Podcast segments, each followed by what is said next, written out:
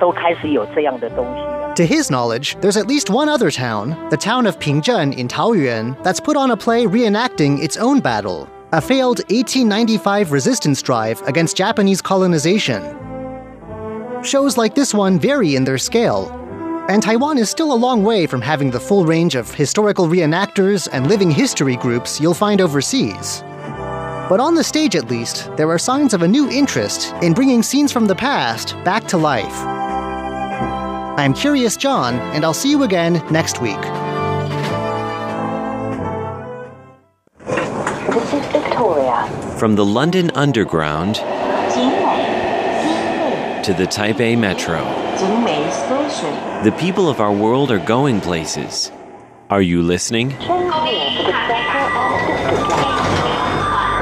Tune in to the sounds of your world on Radio Taiwan International. Ladies and gentlemen, here's Shirley Lin with In the Spotlight.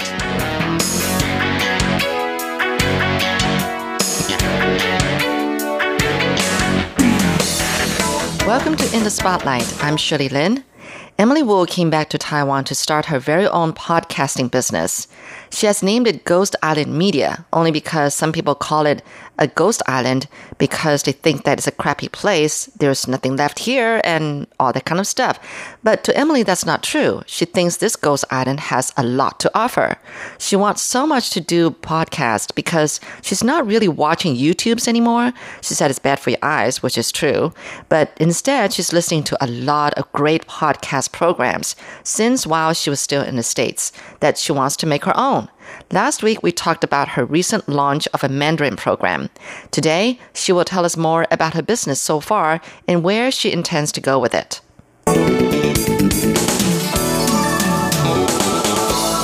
The first English show was launched on Earth Day.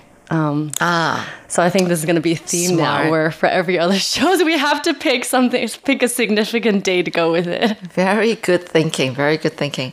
Actually, right now, still working out of your home. Like, No. sort of like a no. You, No, you've got a I- formal, uh, a professional studio already. Uh, we're at- at a co-working space. okay, co-working space. So I've been at a couple. Um, we started with FutureWard. Uh, it's a it's a co-working space in uh, by Nanjing and Fuxing. Um, very nice space. They've got all the equipment, the mics, the everything. Uh, They have a recording room there. Okay. recording room, and they have this beautiful space and a really nice community. Um, but then also several months ago, we moved to a different space, uh, a space called MaiCoin. It's a Bitcoin exchange. Uh, it's the first Bitcoin exchange in Taiwan. no way, really. Really interesting. Actually, before you even started doing what you love, which is podcasting, you had to learn about all this technical stuff, the hardware and everything, and setting up a, a right environment for recording. Did you like study about like, Googling on your own or something, or you got some people who are really in, really techies and helping you out with this stuff? A little bit of both, um, kind of pulling on the expertise of people who've already done it. Um, Oh, we've already done it, but of course. But I think that's what I love about production and the media today is that the tech is always evolving. So there's always a lot of new things to, to learn. So when I started my career in visuals with videos, this is when Taiwan was just starting to adapt to HD. But these documentaries I was a part of with public TV, it was one it was a major push for Taiwan into HD filmmaking back then. And so um, learn a lot about that. How do you make a production that's all digital and really just a transformation of that. But then when I went to Next Media, everything then was online, and then it was I got to learn about animation. I got to learn about motion capture. Um, we had a uh, a facial scanning system, the same system that that was used for the movie Avatar. Came from USC. It was just sitting in Neihu with this beautiful, beautiful the globe. Oh, so what okay. happens? You sit in there, and and it takes these um, a lot of photos of your faces, Right. And what the the result is they can make a uh, 3D 3D rendering review. reproduction of it, right? Um, so I learned about all that. I didn't do it. Obviously, I still cannot animate, but at least kind of I knew what was possible. Yeah. Um, so uh, for producing and writing, you need to know what is possible to be, but at least be able to and work with. They're so talented. There's the R and D lab in there, and the animators, the motion captures. They're such a group of talented people. I know. Um, So to the now then, Um, and then the middle was corporate video production. Was then okay? We're not we're not with studios anymore. Now we're independent, and, and we need to do things on a affordable, very very, affordable. How do you do that? Mm. How do you have amazing results while being with limited resource? And so Yeah. practice learning how to fight for resources. And that was when I realized, oh my gosh, we had been so lucky back with institutions. You didn't have to think about resources at all. Yeah. After you do an interview on a podcast or, you know, and then the post production part, you have to tweak it so that the, the quality is right, the sounding is right, and everything. That's your job too. And you learn all that by yourself. Do you? You're on your own on this, or you've got somebody else helping you with this? No, it's a big collaborative process. Um, so when we first started with Waste Not Why Not, um, we had we, we were there was a woman who was living in Taiwan at the time, and she used to work with NPR, and it was really amazing. And so she, you know, was able to tell us kind of the type of training that they did, and and um, so she was the first one to, to start editing.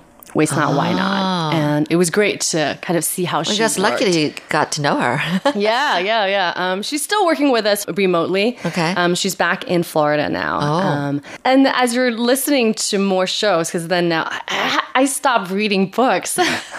oh, it's terrible. I stopped reading books ever since I started the Well, you let your business. eyes rest, okay? All right, that's always a good thing, I yeah, guess. I but guess. instead, I'm, I'm listening to a lot of podcasts. But Oh. I've just recently started reading again this past month, and I Okay. need, to, I need to do more of that. um, but as I'm listening to these other shows, we're also picking up cues, and also because also thinking about okay, trying to trying to dissect what they're doing and how do we do ours better. oh, yeah. So a lot of it is looking at those case studies, um, but also, I mean, the the co-founder who's uh, very very strong in branding. uh, He, he, he's not just a branding marketing person. He he's also a journalism background. He started his career in photojournalism, and then with he was a creative director for kind of video branding. He's very very good with visuals, and it actually is really interesting to see how he translates that instinct into audio, and it's totally translatable. So he really pushed us to having really good sound. And Yeah. so initially we were playing it kind of safe with music, and and he really you know pushed us to sign up for you know music libraries that just really expanded the possibilities. Mm-hmm. And so I think. To me, on production side, on post production side, there was a clear turning point where we mm-hmm. go, wait, wait a second let's have fun with this. Let's really go crazy and have fun with this. Yeah, and then you, just based on feedback from people. So it's it's a very very collaborative process. So, um, you're in Taiwan, and I guess you're going to try to focus mostly on Taiwan topics? Not necessarily. No, not necessarily. Okay. Uh, so what we wanted to do is, is two things, and the mission's slightly different for English and for Mandarin. Okay.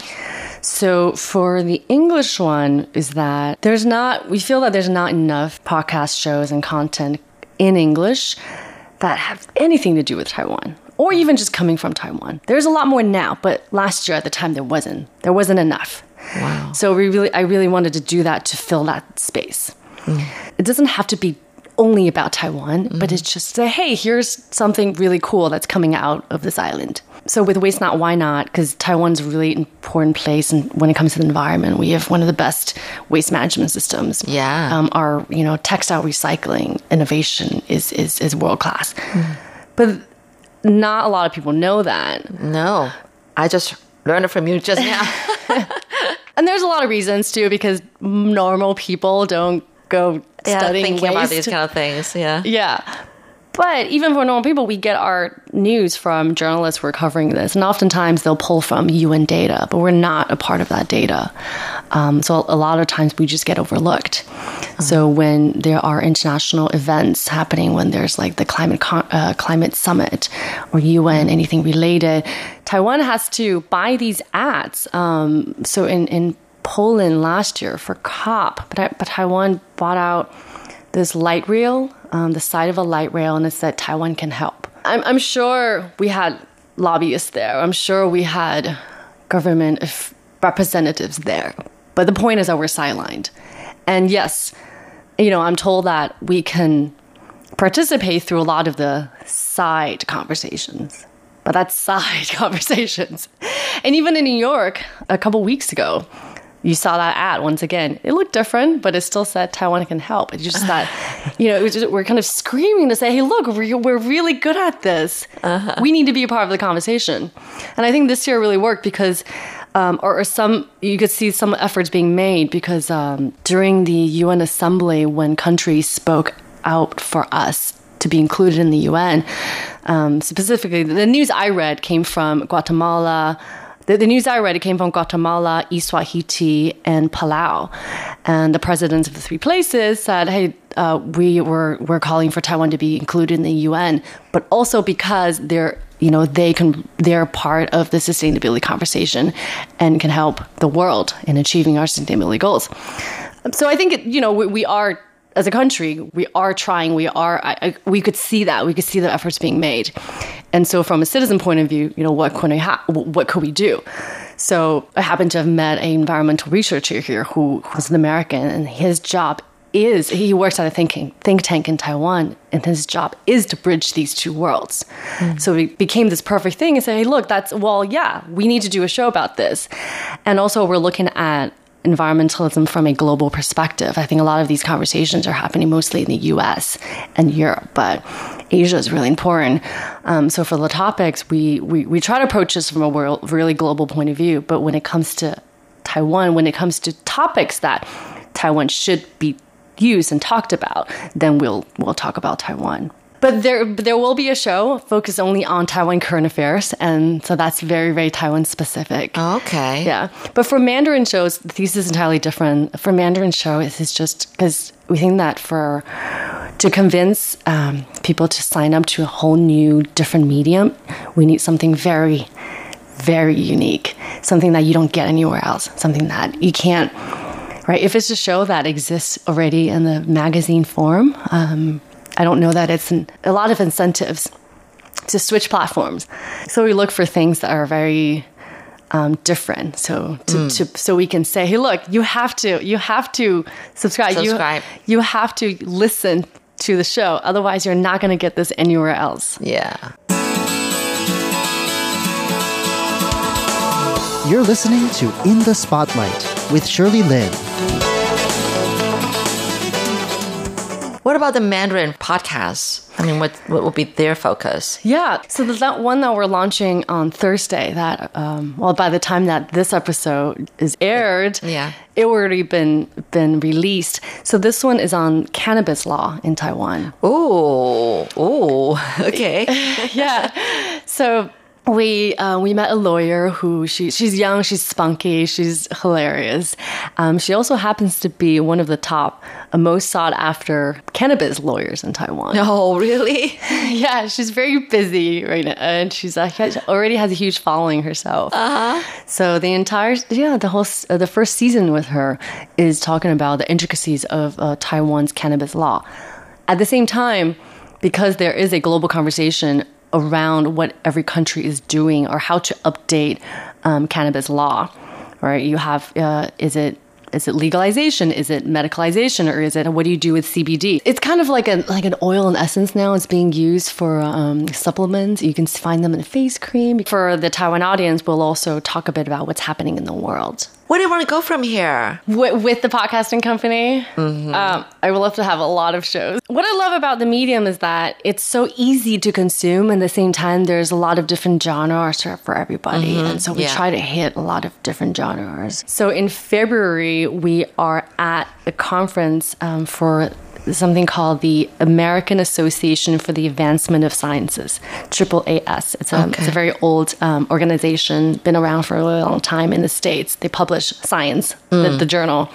So they have a big conference every year, and we are part of their podcasting stage this year. Oh, wow. Which is yeah, it's very very exciting. With enough people, what we could do is I really want to make fiction shows as well, scripted shows. We want to make investigative journalism shows. We want to make interactive. I want to, do as many types of shows and format there is possible. Um, but with that, we need more people. We need more money, and so at some point we'll need to start fundraising as well. I do want to build this out as a media company that that people can invest in and believe in and say, because we, we do want this to, yeah, have a lot of listeners and sell a lot of ads. This is so great. Emily, congratulations. I think you're doing something awesome and fun.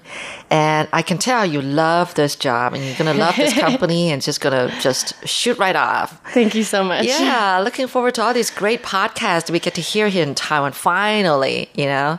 Anyway, good yeah, luck. Thank Emily. you. I want to I want to be able to come back and uh, Yes. when we have a little when I have some time to a little more time to breathe to tell you about the big dream. All right. Yeah, give us an update sometime later. Will so do. we'll be on my show again. Thank you, Emily. Thank you.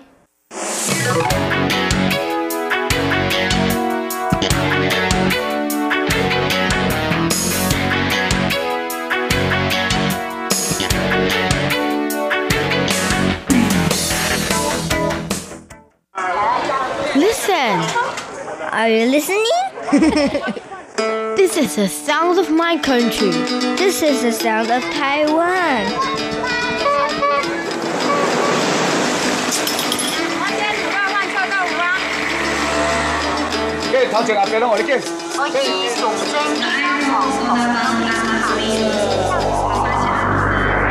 Taiwan, a small island with a whole world of sounds.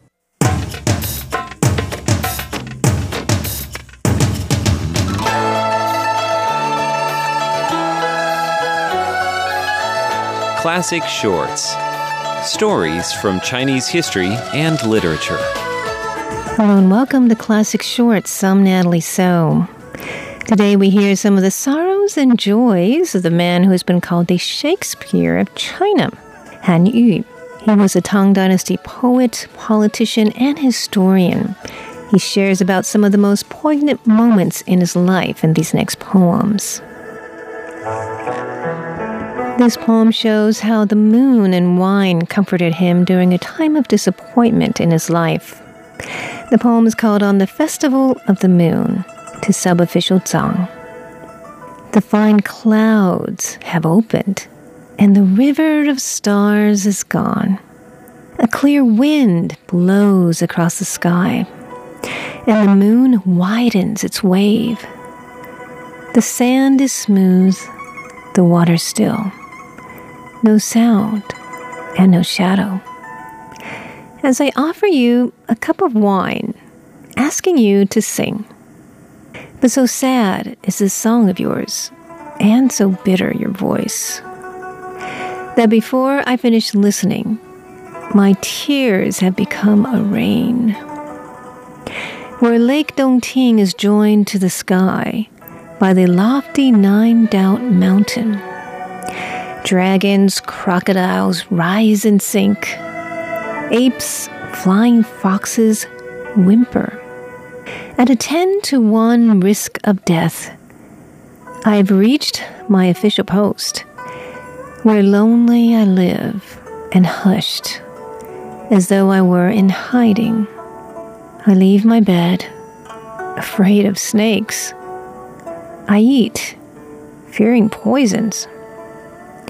The air of the lake is putrid breathing its evil odors. Yesterday, by the district office, the great drum was announcing the crowning of an emperor, a change in the realm. The edict granting pardons runs 300 miles a day. And those who were to die have had their sentences commuted. The unseated are promoted, and exiles are recalled. Corruptions are abolished. Clean officers appointed.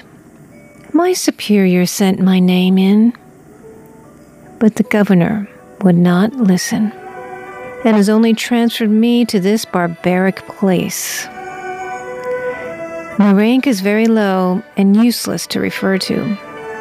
They might punish me with lashes in the dust of the street. Most of my fellow exiles are now returning home a journey which to me is a heaven beyond climbing. Stop your song, I beg you, and listen to mine. A song that is utterly different from yours. Tonight is the loveliest moon of the year. All else is with fate not ours to control. But refusing this wine? May we choose more tomorrow? And here's another poem by the great Han Yu, who thought he would grace a tower with his poetry. It's called Stopping at a Temple on Hung Mountain. I inscribed this poem in the gate tower. The five holy mountains have the rank of the three dukes. The other four make a ring with the Song Mountain midmost. To this one in the fire ruled south, where evil signs are rife, heaven gave divine power, ordaining it appear. All the clouds and hazes are hidden in its girdle, and his forehead is beholden only by a few. I came here in autumn, during the rainy season, when the sky was overcast and the clear wind gone. I quieted my mind and prayed, hoping for an answer. For assuredly righteous thinking reaches to high heaven, and soon all the mountain peaks were showing me their faces. I looked up at a pinnacle that held the clean blue sky. The wide purple canopy joined the celestial column. The stone granary leapt while the fire god stood still. Moved by this token, I dismounted to offer thanks. A long path of pine and cypress led to the temple.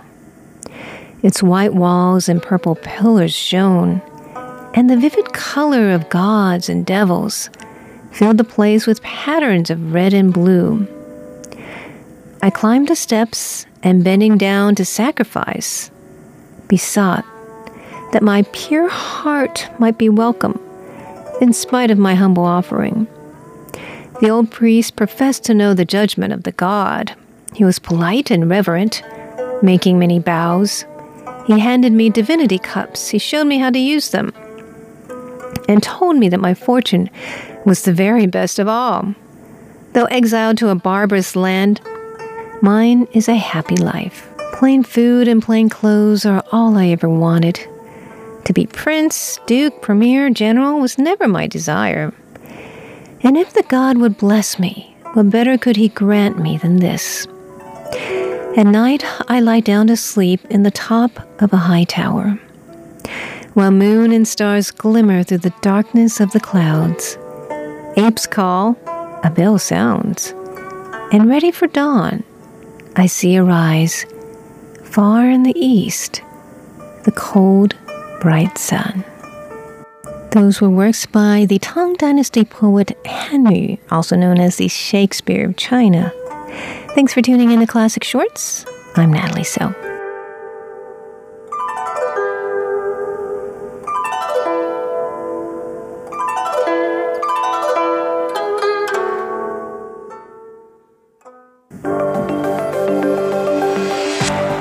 Listening to News Playlist. We've queued up some of the most interesting reports for you, brought to you by Radio Taiwan International.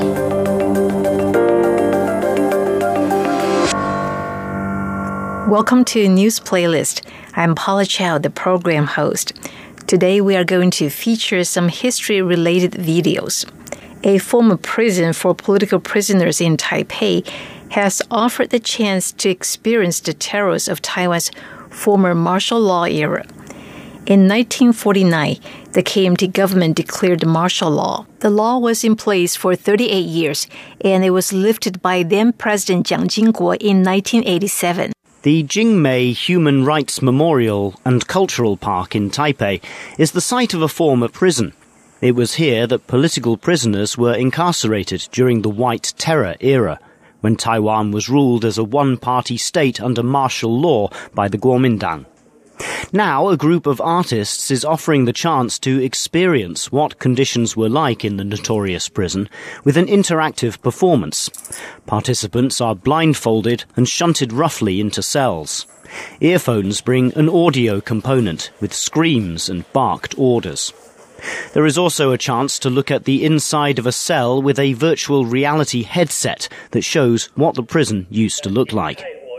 The acting head of the government's Transitional Justice Commission has called the performance art a valuable experience to appreciate the horrors of the past on the painful path to becoming a country of democracy and human rights. Charlie Storer, RTI News. Sensitive files surrounding Taiwan's White Terror period will soon be declassified and released to the public. Many people hope it will shine a light on some of the darkest parts of Taiwan's history. At stake are answers to age old mysteries, one of which involves the 1981 death of a promising young professor from Carnegie Mellon University.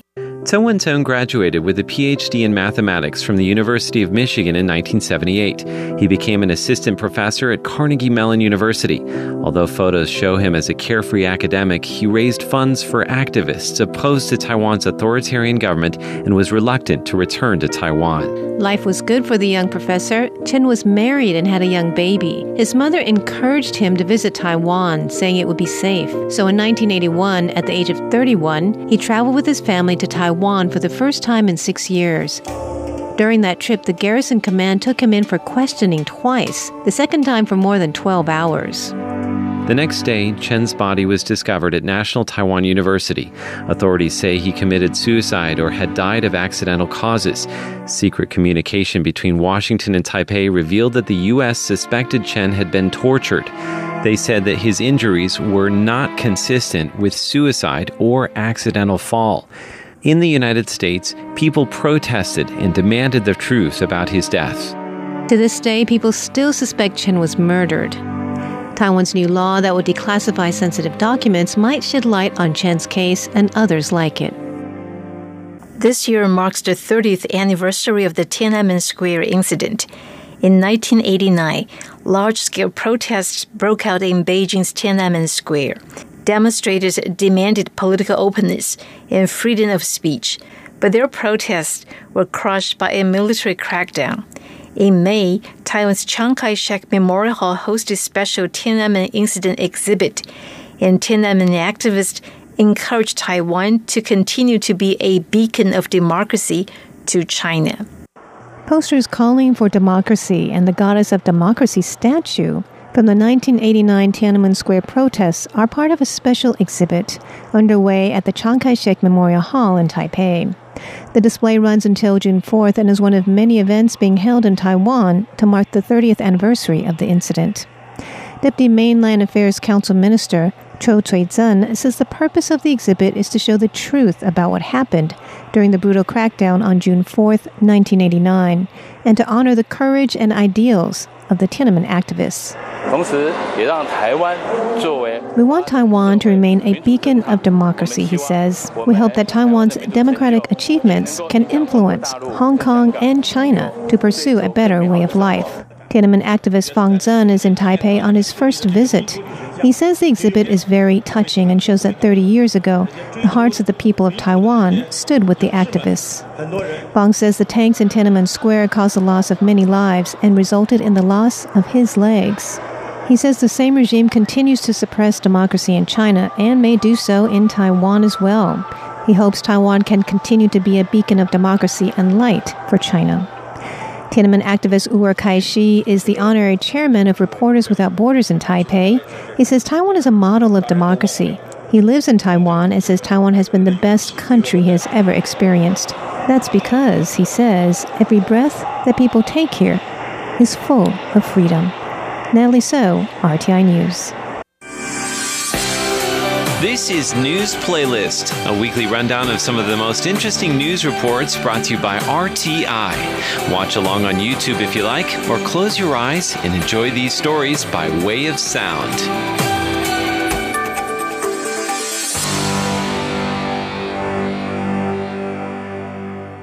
The outlying island of Kinmen is rich in history, but sadly, that history may need some extra protection. An unusual case of theft has forced the local police to step up security at one of the island's noted historic sites. In life, Chen Jian was a Ming Dynasty scholar official who made it to the top ranks of China's imperial exam system.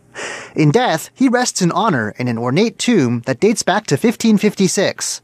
The tomb sits in his hometown on the island of Jinmen, which today is administered from Taiwan. It's both a place where people pay their respects to a proud local son and a registered National Historic Site. It had sat peacefully for centuries, until recently when thieves stole one of the lion statues that guard the main tomb. When exactly the theft happened is unclear, but it was sometime between July 24th, when officials last visited the site, and August 3rd, when a visitor noticed the statue was missing and contacted the police. A local Culture Bureau official says strong taboos have long served to keep the site undisturbed, but apparently this is no longer enough. Police are now installing infrared cameras at the site and reviewing other cameras nearby for any footage that might help them find out who is behind this theft. John Van Trieste, RTI News. October 17 is Taiwan Culture Day. This year, five young people have chosen the day to set out on a journey through Taiwan's history, retracing the lives of two significant historical figures.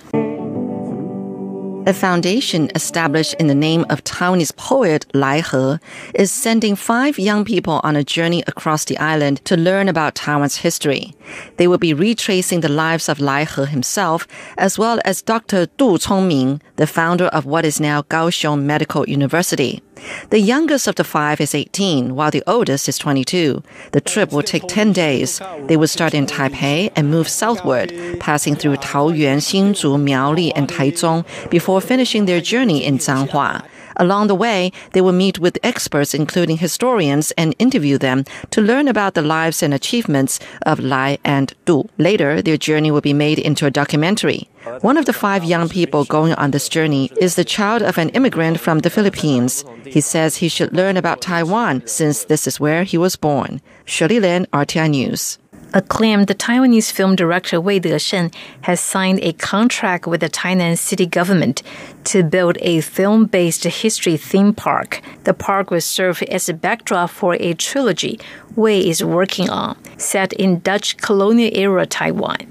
If you're a fan of the Jurassic Park movies, then you can visit Universal Studios theme park in America to immerse yourself in the film's atmosphere. Now, believe it or not, Taiwan is getting its own theme park based on an upcoming set of period piece movies. The mastermind behind this project is acclaimed Taiwanese director Wei Desheng. He's building the park as a set for his upcoming Taiwan trilogy, which focuses on stories that took place when the island was a Dutch colony in the 17th century. Wei says that he wants to provide locals with a space where they can learn about early Taiwan so the park will remain intact after filming. Wei and his team recently signed a contract with the Tainan city government worth 1 billion new Taiwan dollars or roughly 33 billion US dollars. The park will be built in Tainan's Houbi district and is currently working under the name Formosa Wonderland. Leslie Liao, RTI News. And that's all we have for this week's edition of News Playlist. For Radio Taiwan International, I'm Paula Chow. Bye bye.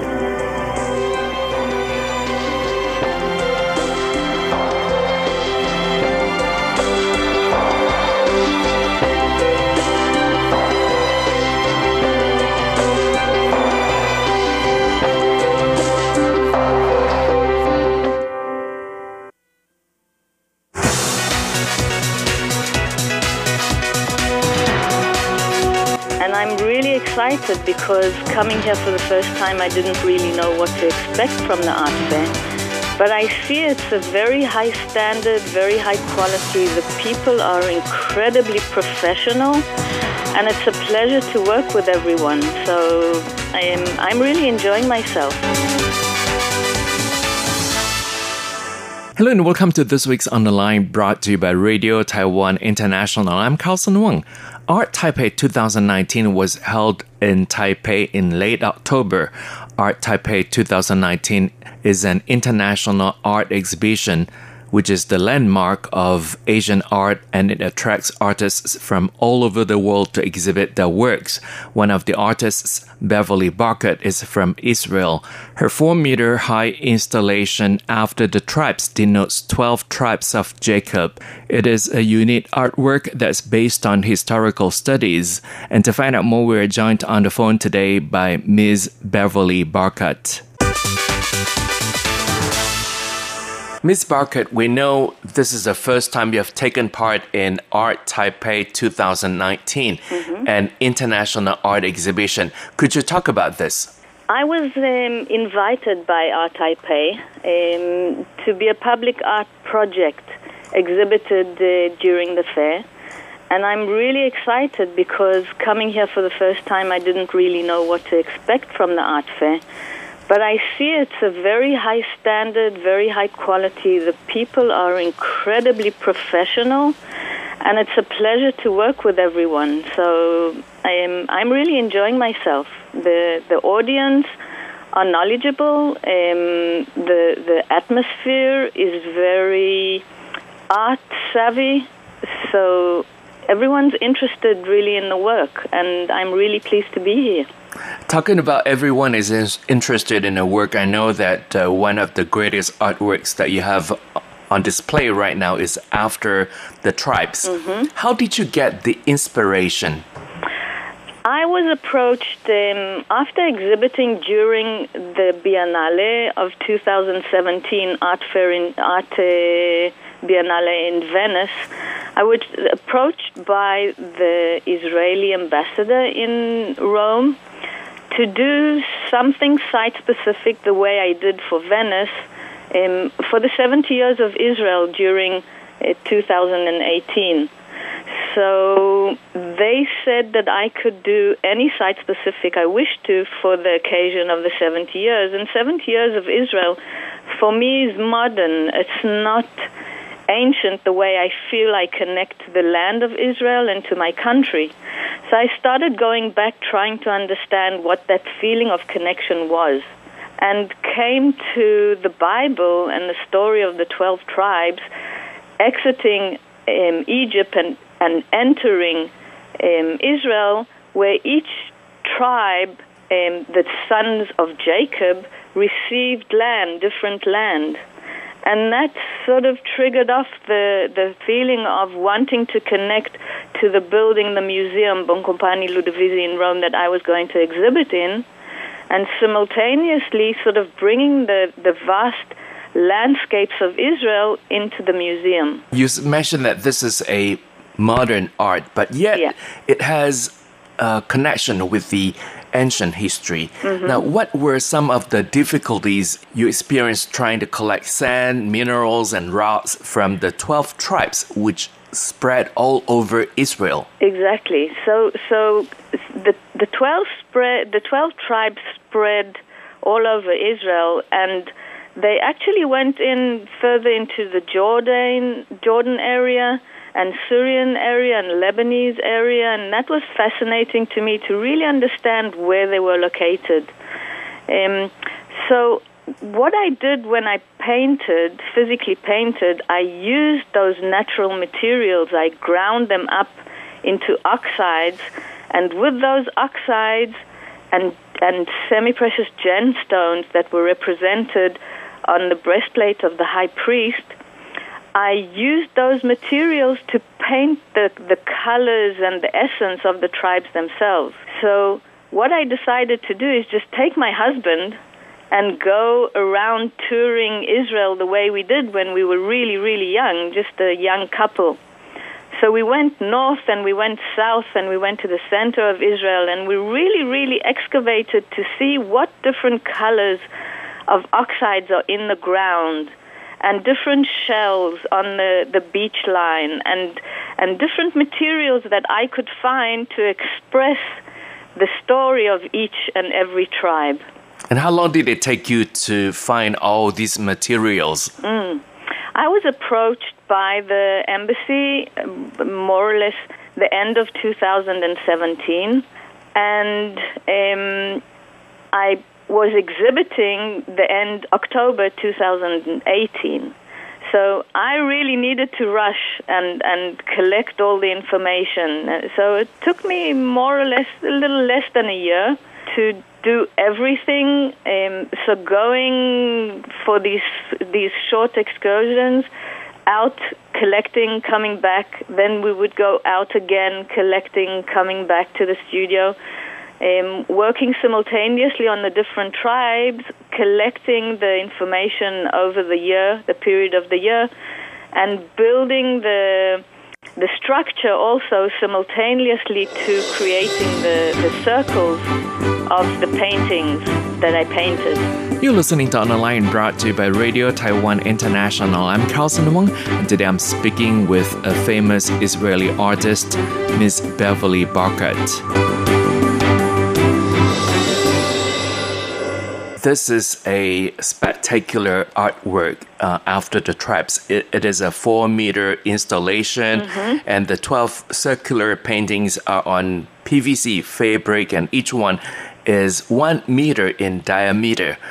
Would you say that uh, to complete this artwork in slightly over a year is short, according to you? Um, I I sort of feel that working towards a deadline um, pushes me even further, and it gives me that excitement of of um, going forward quickly. So just under a year, it it was it it made me really really concentrate and focus and and be in sync with the work in order to complete it on time. So so it gave that extra excitement for me to work anything I do in the art field. I do also paintings and uh, charcoal drawings on paper and I work with different mediums. But it's always important for me to work with passion to really enjoy and be excited by what I'm doing. Because if I'm not excited by what I'm doing, and if I bore myself, I will, I, I will definitely not connect to the public. Mm-hmm. So if I connect to myself deeply, in a really, really intimate way, I find that I connect to the public in the same way. The, the work itself speaks what enthusiasts me.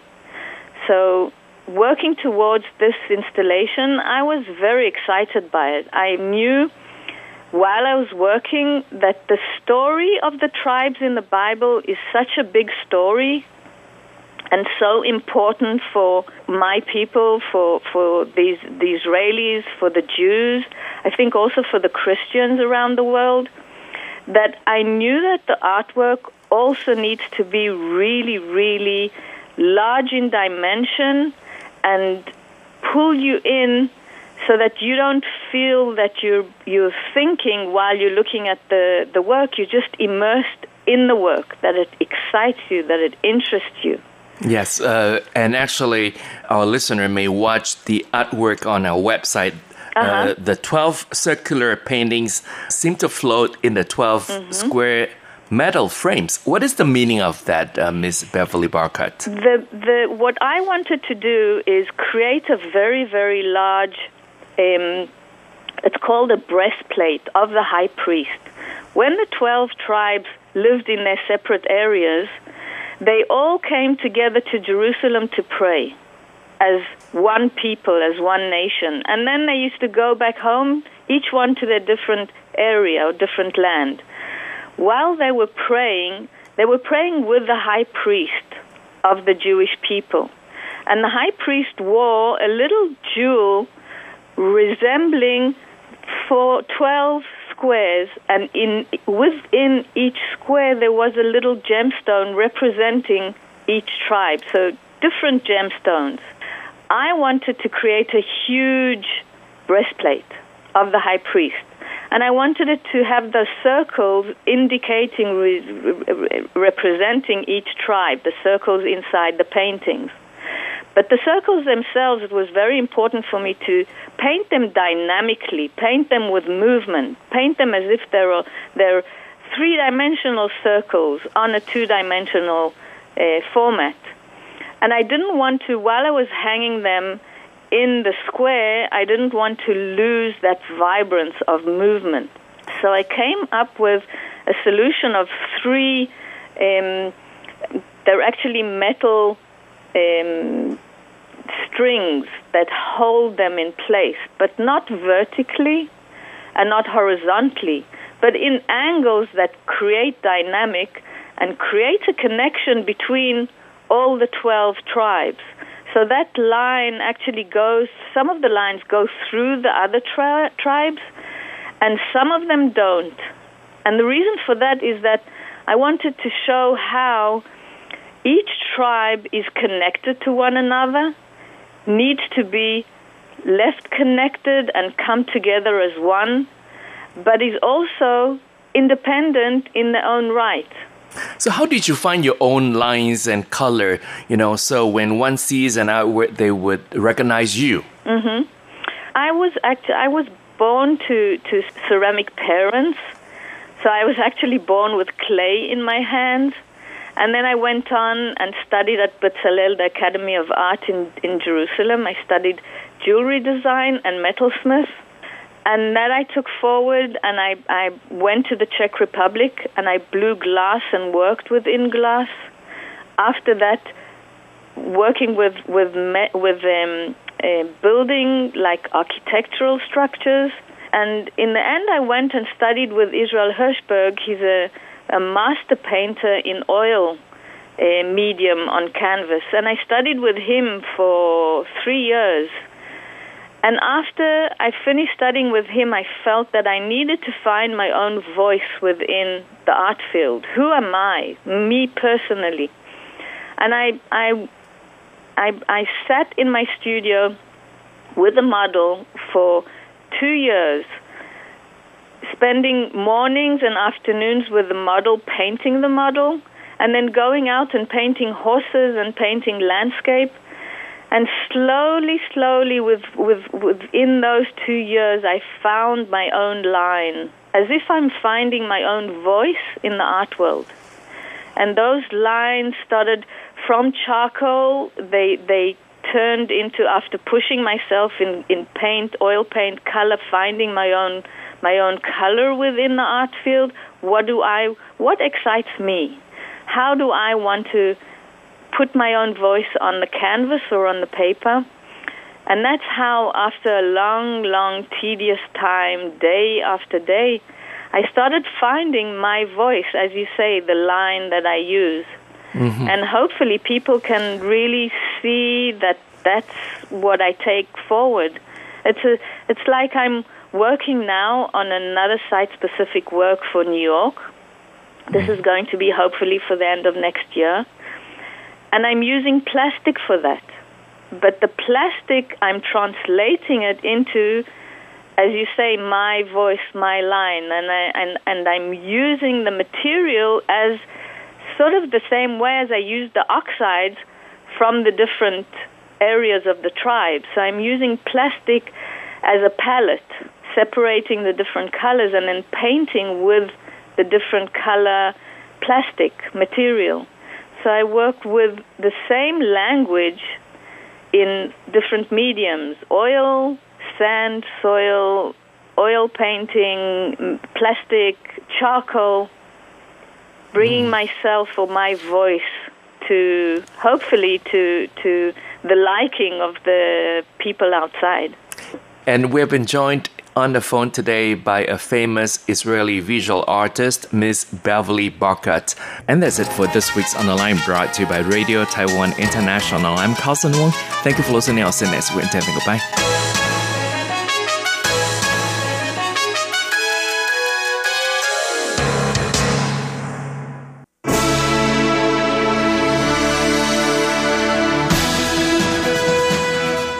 Thank you for listening to Radio Taiwan International, broadcasting from Taipei, Taiwan.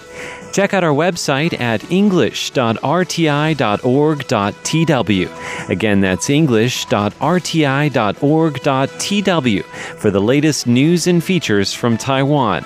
You can also listen to our programs and watch videos as well. Our 60 minute English language program can also be heard every day at the following times and frequencies. In southern China and South Asia from 1600 to 1700 UTC on 6180 kHz. Again, that's in southern China and South Asia from 1600 to 1700 UTC on 6180 kHz. And in Southeast Asia from 0300 to 0400 UTC on 15320 kHz. Again, that's in Southeast Asia from 0300 to 0400 UTC on 15320 kilohertz. We'd love to hear from you. Please send your comments to PO Box 123 199, Taipei, Taiwan. Again, that's PO Box 123 199, Taipei, Taiwan. Or send an email to rti at rti.org.tw. Again, that's rti at rti.org.tw. Also, visit us on Facebook. The address is fb.me forward slash Radio Taiwan International. Once again, on Facebook, we're located at fb.me forward slash Radio Taiwan International for videos, photos, and news of interest from Taiwan.